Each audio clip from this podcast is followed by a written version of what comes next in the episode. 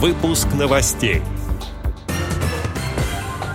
Пермская региональная организация ВОЗ продолжает успешную реализацию социального проекта «Радиошкола». На Тюменском предприятии инвалидов по зрению запустили производство двухслойной туалетной бумаги. Далее об этом подробнее в студии Дарьи Ефремова. Здравствуйте. Здравствуйте.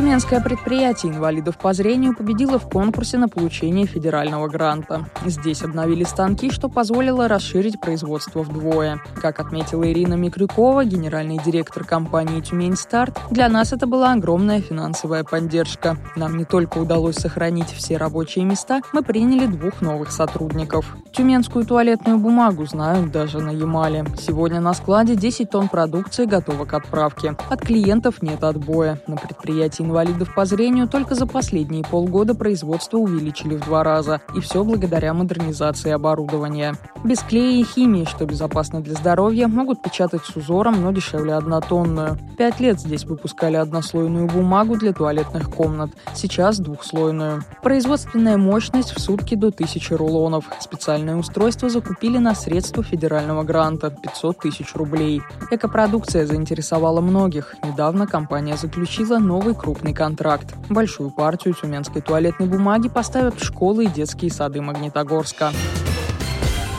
Пермская региональная организация ВОЗ продолжает реализацию социального проекта «Радиошкола», ставшего победителем первого в 2022 году конкурса Фонда президентских грантов.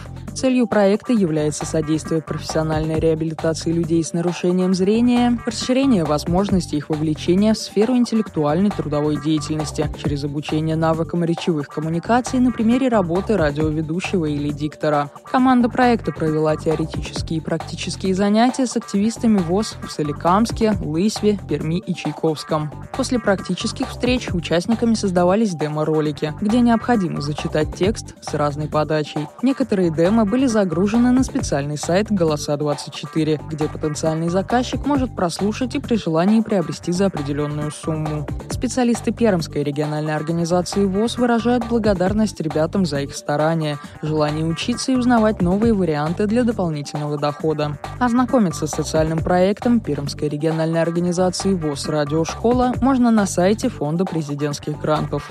Отдел новостей «Радио ВОЗ» приглашает к сотрудничеству региональной организации. Наш адрес новости собака радиовоз.ру. Всего доброго и до встречи.